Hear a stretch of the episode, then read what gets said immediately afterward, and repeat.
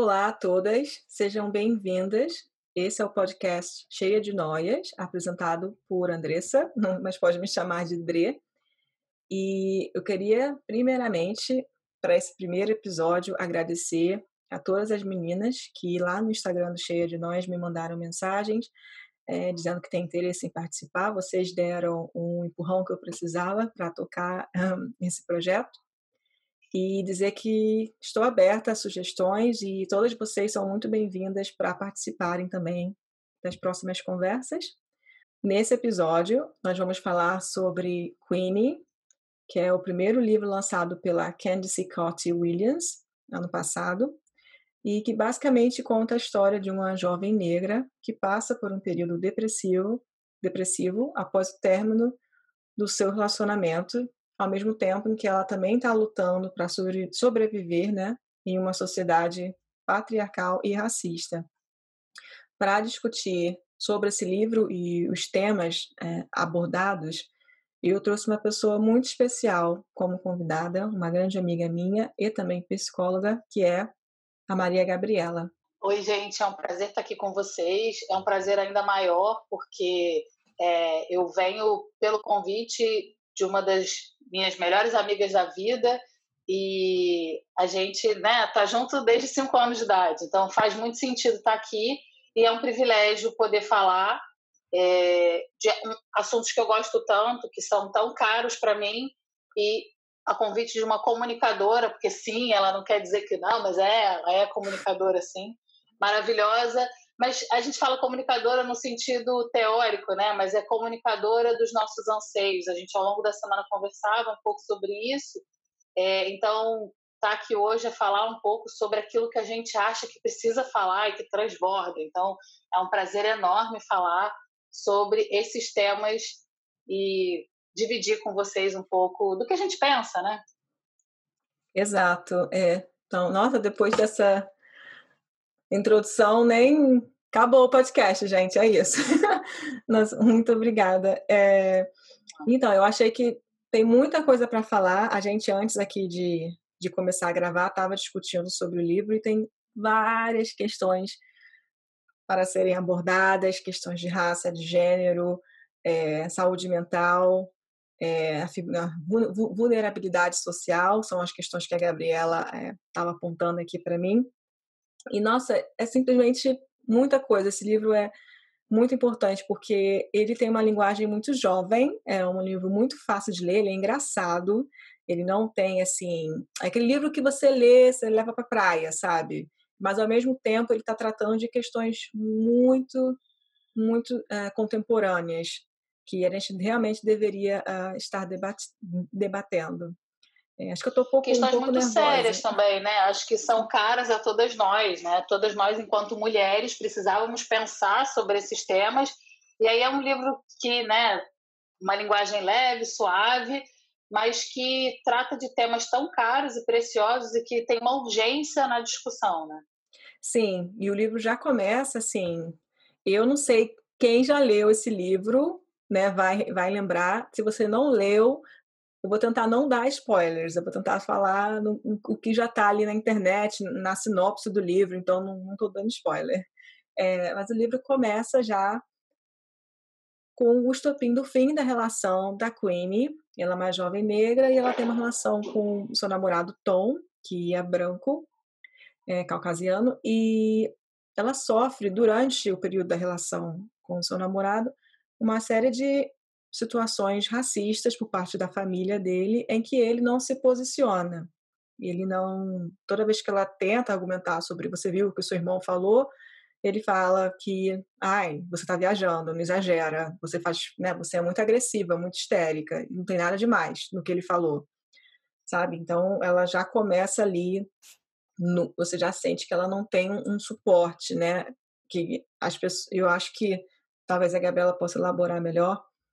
É, nós, nenhuma de nós duas, eu quero deixar claro, a gente não vai falar por uma pessoa negra, porque nós não somos negras, é, mas o livro já trata desde o início desse assunto, de uma relação que é, é visivelmente abusiva e na cabeça da Queen não é uma relação que é perfeita, né? Que que não tem nada de errado nele, apesar desses tipos de comportamento. Pois é, e aí quando a gente vai falando disso, né, eu já venho com duas questões super importantes que, que a gente vinha discutindo, né, nos nossos bastidores. Mas é super importante que a gente entenda que nem a Andressa nem eu somos mulheres negras, mas há um tempo atrás eu aprendi com uma mulher trans que, na ausência de, de uma mulher que possa falar sobre o seu papel, que nós, enquanto mulheres, tenhamos coragem de defendê-las ainda assim. Então, tem mais a ver com a ideia de é, construir uma visão de sororidade, de compreender que sim, dentro do gênero a gente vai precisar tratar de maneira diferente no sentido de é, equidade às mulheres negras, ou seja, a gente precisa ter um olhar diferenciado para as mulheres negras, para que a gente possa também cuidar daquelas coisas que as tornam ainda mais vulneráveis, né? Então é nesse sentido que a gente está falando aqui. É claro que a gente não tem a pretensão de falar de uma identificação, mas enquanto mulheres nós também passamos por situações semelhantes, podemos, estamos vulneráveis a passar por situações semelhantes. Mas, de fato, é muito importante a gente incluir as pautas raciais dentro da perspectiva de gênero, porque senão a gente cria aí uma dissonância daquilo que é o que a gente busca, que é igualdade. Então, a gente vai pensar um pouco nisso e acho que o livro traz de maneira muito efetiva essa discussão entre é, as pautas raciais relacionadas à perspectiva de gênero e também falando um pouco sobre como isso repercute nas relações abusivas que a gente pode ter, né? Então, Sim. a Andressa já começou falando um pouco sobre essas relações abusivas e como elas são invisibilizadas, né? E elas são abusivas por quê? Porque trazem sofrimento, angústia, dor, mesmo sendo naturalizadas, né? Então, um discurso esvaziado é a naturalização de um abuso. Então, não, você está viajando, você se sentiu mal com aquilo, aquilo entrou em você em alguma medida. Então, peraí, por que, que o outro é precisa validar? Então, as violências, elas não necessariamente são violências efetivas, mas as violências veladas também são violências. Elas transformam dor e sofrimento em naturalização. Então, o livro acho que tem um pouco desse lugar, né? Sem dúvida. É, ao longo da experiência, né, que o livro é narrado em primeira pessoa, é, então a narrativa a gente vê tudo pelo viés da Queen. E, obviamente, eu não estou aqui para falar que ela não, né, ela é perfeita, porque também eu acho que o livro por ser, o livro é tão bom justamente por isso, ele não, ele, ele não trata a Queenie como ai, a certíssima sempre, né? Mas eu acho que é importante validar uma das coisas que eu notei assim, validar o sentimento dela, né? Porque eu acho que ela navega por esse mundo sendo bloqueada, seja por, por raça ou também por gênero, como acontece no ambiente de trabalho, né, por ser mulher, e você sentir sempre que aonde, sabe, aquilo começar a te dar uma angústia, sabe, te consumir por dentro e você não sabe nem explicar por que você se sente do jeito que se sente, né? Porque como você falou, tá super é, normalizado esse tipo de situação, né? Então você começa a achar que não, eu que tô que tô pirando uma coisa que, né? é, que não tem nada a ver. Eu que sou realmente uma pessoa difícil, né? Tem muito isso, né? Uma mulher que, que, que briga, que fala né, que tá errado, que aponta, ela, é ela é vista como histérica, como uma pessoa, uma mulher difícil, né? Então, ela como ela é nova, né? Acho que no livro ela tem 25 anos, ela tá tentando entender ali peraí, né?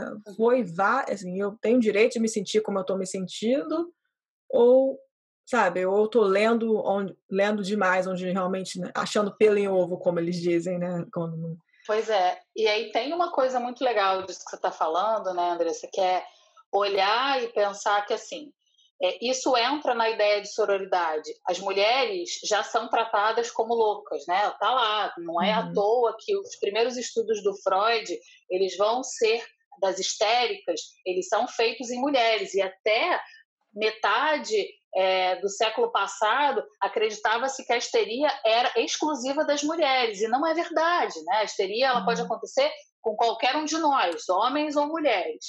E aí, quando a gente vai falando disso, a gente já está trazendo uma perspectiva de gênero, uma luz para isso. Sim, mulheres tendem a ter descontroles emocionais com maior frequência. Isso hum. não tem a ver necessariamente com é, a realidade. O que é transparente para a gente é que sim, mulheres buscam mais cuidados de saúde, logo, se você for analisar, as mulheres buscam mais serviços de saúde mental. Por quê? Porque a nós, assim como o feminismo é muito importante para nós, né? O machismo tóxico coloca os homens num lugar onde eles não podem buscar cuidados de saúde mental, uhum. porque nisso eles estariam né, saindo do seu lugar de masculinidade. Então, isso também é importante que a gente lembre. E aí, quando a gente vai falando dela, né, que é uma mulher negra, e para as mulheres negras, a perspectiva dessa agressividade que é dita, né, assim, ah, você está louca, você está inventando, para elas há uma estigmatização dessa é, expressão de como se sentem. Porque Sim. até, vamos de novo, né, até o início do século passado e até, acho que talvez início desse século, a gente tenha a gente tenha passado por circunstâncias onde as mulheres negras recebiam menos medicamentos para dor porque acreditavam que elas eram mais resistentes à dor. Então, Exato. Então, assim, Sim. exatamente. Isso é uma coisa assim que a gente vai pensando, caraca, como? E é isso, a gente tem violências variadas, né? É, eu acabo falando sempre da transversalidade que eu tenho com a saúde, que é onde eu tô. Mas assim, se a gente for pensar, as mulheres negras elas têm ainda é, se eu posso dizer, pioradas as circunstâncias quando elas são colocadas, são questionadas, né? quando elas são colocadas em voga se o que elas estão sentindo é real ou não. Então, é Sim. é muito mais comum que as mulheres negras tenham seu, seus discursos esvaziados quando elas se sentem violadas do que uma mulher branca. Então, aí a gente entra nessa per perspectiva da interseccionalidade. Interseccionalidade é a gente pensar, é, perdão, gênero, raça e fatores socioeconômicos, né, fatores sociais. Sim. Então, nesse sentido, é que a gente vai ter que pensar que sim, a interseccionalidade precisa estar na nossa cabeça quando a gente está falando desse livro. Porque, sim, mulheres negras são mais vulneráveis a violências de gênero, relacionamentos abusivos e até é, violências sexuais, pela idealização dos corpos de mulheres, sim. das mulheres e de mulheres negras.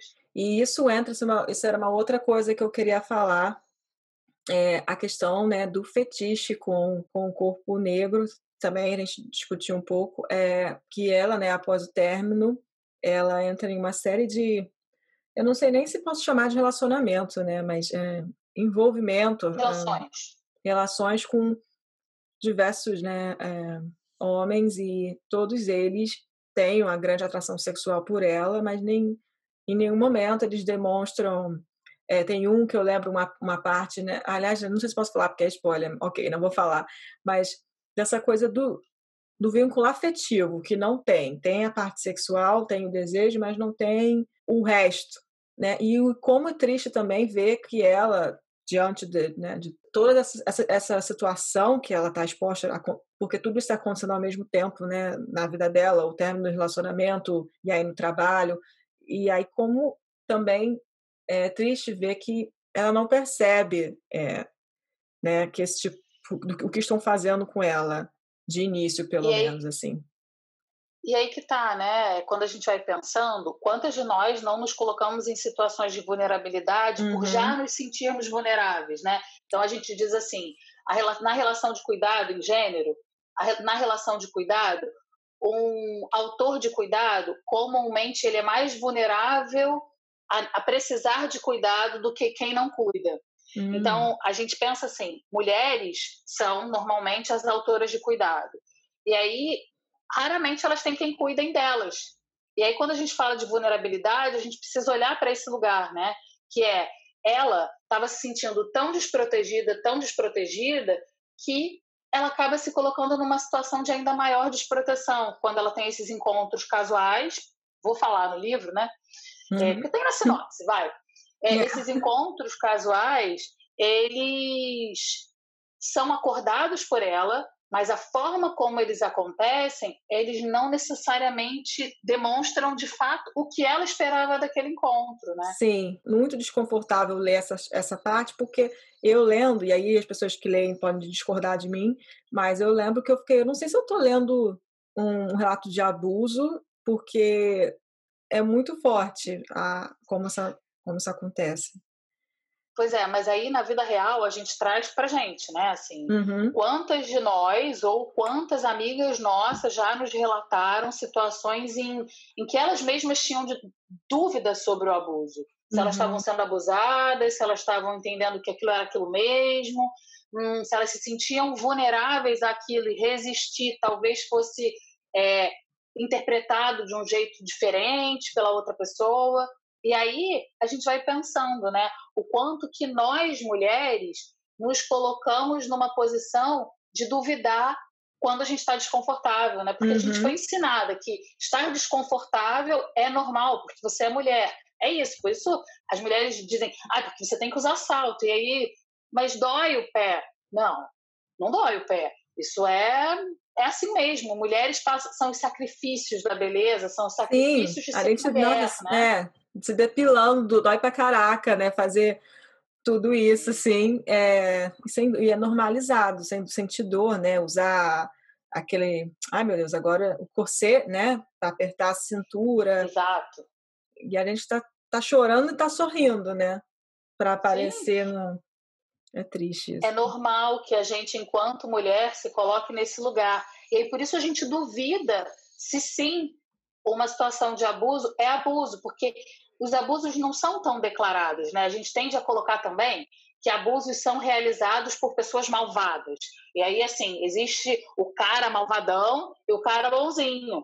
E aí a gente esquece que entre o cara malvadão e o bonzinho tem um montão de gente que não necessariamente tem consciência do abuso que está cometendo, mas porque a gente não sinaliza que, que aquela outra pessoa está cometendo um abuso, ela acaba naturalizando que aquilo é o normal, está dentro da norma, né? Vamos estabelecer aqueles padrões de normatividade, e aí isso acontece com muitas de nós, né? Então, porque nós não nos revelamos em algum momento, essa situação vai se reproduzindo e produzindo ainda mais violência contra todas nós. Por isso que quando uma fala, fala por todas, né? E aí, quando uma posiciona, se posiciona por todas, mas quando uma não se posiciona, também não se posiciona por todas, porque aí é uma naturalização daquele papel. Sem dúvida, sem dúvida. Acho que, por exemplo, por, pelo próprio namorado dela tratar ela como uma pessoa instável, né? Ela acabar comprando essa ideia de que ela é essa pessoa. Pelo menos essa é a minha leitura, né, da personagem. Mas eu senti que, né, durante um período ela comprou essa ideia de que, ah, não, eu sou realmente, né, um, essa pessoa difícil, e aí se expôs a, a, esse tipo de situação. É também interessante abordar. É, eu não gosto de usar a palavra gatilho porque está bem banalizada, né? Hoje em dia tudo é gatilho. Esse, esse podcast, sem dúvida, também vai ser é, um gatilho para alguém, talvez. Mas a gente usa gatilho como uma coisa ruim, né? Mas gatilho pode ser uma coisa que produz reflexão, né? Então é isso que a gente precisa pensar. É. O podcast vai ser um gatilho de reflexão. é, que uma outra coisa que vale apontar sobre o livro, sobre a história dela, é que também entender que a personagem, o histórico familiar, que ela vem de uma família é, jamaicana, bem, tra bem tradicional, onde todo mundo cumpre aquele papel, né? O, o avô é a potência da família, o homem da família, e a mãe dela tem uma relação super complicada com a mãe por causa do padrasto dela, que ela sofreu uma relação muito abusiva com ele.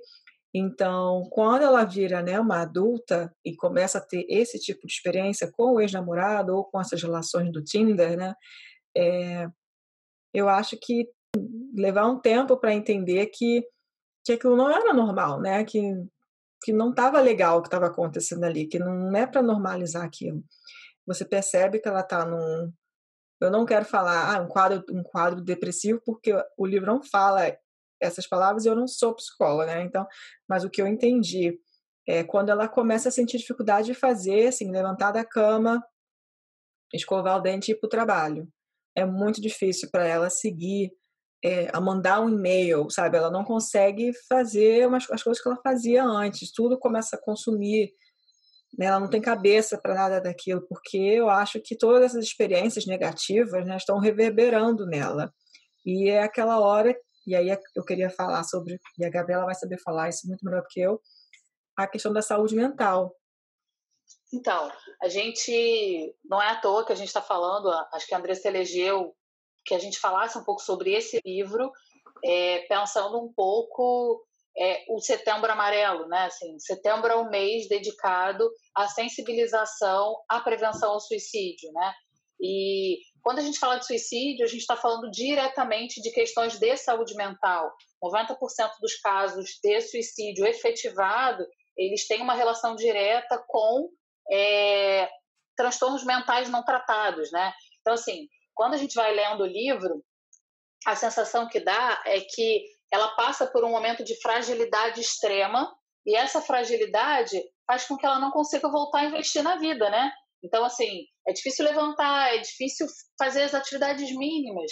E para ela, por conta dessa naturalização de que mulher sofre, mulher passa por isso mesmo, e as mulheres, tudo bem, né? Porque assim, a gente sempre vai lidar com sofrimento, com mal-estar, e a gente vai superar e superar até que uma hora isso pesa. E aí essa fragilidade que ela apresenta, que a Andressa fala, ah, é, não sei, me parece um quadro depressivo, mas é essa dificuldade de voltar a investir na vida, né? Porque de fato, para ela, pior do que tá, será que fica? Então, quando a gente vai falando de saúde mental, e aí, vamos, saúde mental é um tema tabu na maioria das famílias tradicionais, porque é frescura, é drama, é para chamar atenção, tudo isso passa nessas famílias e admitir que há uma questão de saúde mental numa família tradicional, putz, a gente está falando de né, quase que terceira guerra mundial. Porque é como se ali a falha, entre aspas, e a saúde mental é interpretada como a falha, não pudesse acontecer, né? Porque quem é que adoece mentalmente? A gente não tem dúvida, por exemplo, se tá dor de cabeça, porque a gente jovem também pode ter, né? Mulher tem sintomas diferentes de homem, que até aí gênero entra. Então, é, a maioria das doenças ela é estudada nos corpos masculinos, não em corpos femininos. Mas, e aí por isso a gente acaba não se atentando para alguns detalhes. Mas, por exemplo, mesmo nós que somos relativamente jovens, é, com dor de cabeça, começa a ter pequenos mal-estares, tá? a gente vai ao médico. E aí fala: hum, você é hipertensa, você está hipertensa. Essa hipertensão comumente é genética, se nós somos jovens. A gente não questiona isso. Uhum. Mas se eu vou, se eu começo a sentir taquicardia, é, uhum. uma falta de ar que não se explica, uhum. se eu uhum. começo a ter o pensamento acelerado, eu não consigo conter, começo a ter insônia direto, em famílias tradicionais isso vai ser tratado como se fosse uma coisa surreal. E aí talvez, né, o que ela traz no livro seja essa ruptura com a família é, que de alguma forma ela rompe com padrões, assim, a família tem padrão de que sofrer isso mesmo, abusos são normais, a gente vive assim, existem mulheres, homens, cada um tem seu papel, e ela, de alguma forma, quebra com essa lógica quando ela pensa que há uma saída para sair, né? Mudar o curso dessa história, né? Total, concordo, é, concordo 100%, 100 com você. Rola, assim, da família dela no início falar não, você quer saber? Dificuldade sou eu, que vim da, né, que sou imigrante, que vim sem nada. Você, é, a vida ganha, que dificuldade, que terapia, o quê? Sabe? Rola uma coisa de. Uhum. E aí ela sente que precisa, mas ao mesmo tempo quase uma culpa, né? De não, realmente, eu não, não, não vim sem nada para um país estrangeiro, sem falar. Quem sou eu na fila do pão para falar que preciso de ajuda? E aí a sororidade feminina, porque quem dá o, o empurrão, quem, assim, né, muito do apoio eu senti que ela tem para conseguir se reerguer. Claro que a família, muito importante, não tem, não estou falando que, a, nossa, gente, não, né, distorceu o que eu estou falando, mas eu acho que o, o, uhum. início ali, quando ela não sabe muito, né, o que, para onde olhar, o que está acontecendo e, né, eu acho que vem da solidariedade feminina o, olha, você tá tudo bem, sabe? Talvez uma ajuda profissional que está precisando de ajuda. Acho que, uhum. sabe, que eu acho muito importante, assim, essa. A gente vai pensando, né? Tem uns memes que às vezes reproduzem como a gente. Eles traduzem o que a gente está pensando, né? Tem um meme que diz assim: a nossa geração foi capaz de admitir que precisávamos de ajuda, porque a geração anterior precisava de ajuda e não conseguiu admitir isso. Sim, então, assim, a gente fala sobre isso, e esse meme é um meme muito importante, porque é isso, a nossa geração é, valida o sofrimento emocional como algo pertencente à natureza humana, né? É, a gente fica achando o tempo inteiro que sofrer emocionalmente é algum demérito, mas é isso. Se você tem, vamos falar, né, o bendito, se você tem coronavírus, você se sente culpado por ter coronavírus? Não, porque você não sabe nem como você pegou. Eu tenho várias histórias lá no hospital, as pessoas não saíam de casa há meses e recebiam entrega e pegaram, ficaram gravemente doentes. Então, assim, a gente não tem controle. A pandemia trouxe aí um descontrole. Mas a gente também esquece que as questões de saúde mental elas nos atravessam e a gente leva tempo para buscar cuidados de saúde mental, porque é como se a gente precisasse admitir uma fragilidade que é própria do humano, né, da nossa humanidade, mas que ao mesmo tempo a gente é, posterga, né, porque parece menos menos válido. Uhum. E aí a uhum. gente comumente precisa de validação externa. Acho uhum. que falar de saúde mental já vem, ainda bem, né? Já vem é, sendo muito mais natural a gente contar um para o outro de como se sente, falar das nossas angústias, preocupações, mazelas, é, mas não no sentido que a avó dela traz. Ih, falei, desculpa. Que a avó dela traz. Mas muito é difícil gravar sentido... sem dar spoilers. Não tem como, gente. É mas assim, é, muito no sentido, não no sentido que a avó dela traz, né? Porque assim, a gente não pode olhar para o outro com a vulnerabilidade que a gente tem. Então, assim, quando eu olho para o outro e aí eu faço como se a pessoa precisasse ter compaixão de mim, é, ou seja, você sofre, mas aí eu vou e ao invés de escutar o que você está falando, eu me coloco e falo, porque eu, mas eu, eu vim de lá não sei aonde, imigrante, e aí não sei o que, não sei o que lá, psicólogo, saúde mental, que isso, né? E aí é nessa hora que a gente fala, a nossa, a nossa geração, eu imagino que eu estou falando para mulheres de mais ou menos 30 anos, Sim. um pouco mais, um pouco menos, e aí é, é uma geração que já consegue exercer a empatia tal qual ela precisa ser exercida, né? Então, o exercício da empatia implica em eu calçar o sapato do outro, sabendo que o outro tem pé torto, que o outro sua um pouco em um ponto, que o outro pisa. Ou seja, eu não estou calçando o meu sapato, estou calçando o sapato do outro e o meu pé precisa sentir como o outro pisa e não forjar uma nova pisada, né? E aí a gente precisa só diferenciar essa história. Empaticamente, quando a gente está falando de saúde mental, é de fato escutar o outro e poder validar o sofrimento do outro. Não é uma competição, né? Não é quem sofre mais. Então, em algumas famílias tradicionais, a, a saúde mental ela vai acabar sendo interpretada assim, né? Mas eu, não, calma aí, é, a gente não está falando do seu sofrimento. Você precisa de um espaço para falar do seu. A gente vai tentar criar esse espaço mas não significa que porque você se sente mais, se sente vulnerável, você tem que corroborar para a vulnerabilidade do outro. Então, é um pouco essa quebra que a gente precisa fazer de saúde mental, com a relação que a gente estabelece com a saúde mental. Gente, é isso. Assim, depois disso aqui, depois dessa explicação, acho que não, não tem mais nada, nada a declarar. É incrível. Amiga, muito obrigada por ter cedido o seu tempo. Sei que você está aí na correria, é, com atendimento. Aliás, gente, eu não posso ser, né? Porque eu sou muito amiga dela, então ela não pode ser minha, minha psicóloga, minha terapeuta. Mas que puder, eu recomendo, que ela é incrível. É, mas assim, eu super agradeço é, a oportunidade de falar. A gente conversa muito, as nossas conversas são sempre de três horas, né? Não tem fim. Uhum. E, e é muito bom, porque a gente, quando a gente fala, a gente fala sem pudores, sem limites, mas com muito respeito uma pela outra. E isso é o que faz a diferença, né? Ao longo, acho que da nossa, a gente pode falar assim, né? Ao longo da nossa história pessoal, é, a nossa relação sempre foi marcada por isso, né? pela tentativa de entender uma outra, cada uma no seu lugar, cada uma no seu espaço, mas com respeito ao que a outra está sentindo.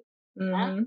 Então, é, eu queria que isso também reverberasse para as outras pessoas e pensar que a gente precisa sim falar de raça, a gente precisa falar de gênero, a gente precisa falar de saúde mental, mas a gente precisa falar de tudo isso com a transversalidade do respeito, do cuidado e do exercício da empatia, né? De como eu posso falar para o outro, como eu posso ajudar, é, mas também como eu posso ser empática comigo mesma, né? Então, peraí, por que, que eu estou naturalizando isso? Eita, mas como?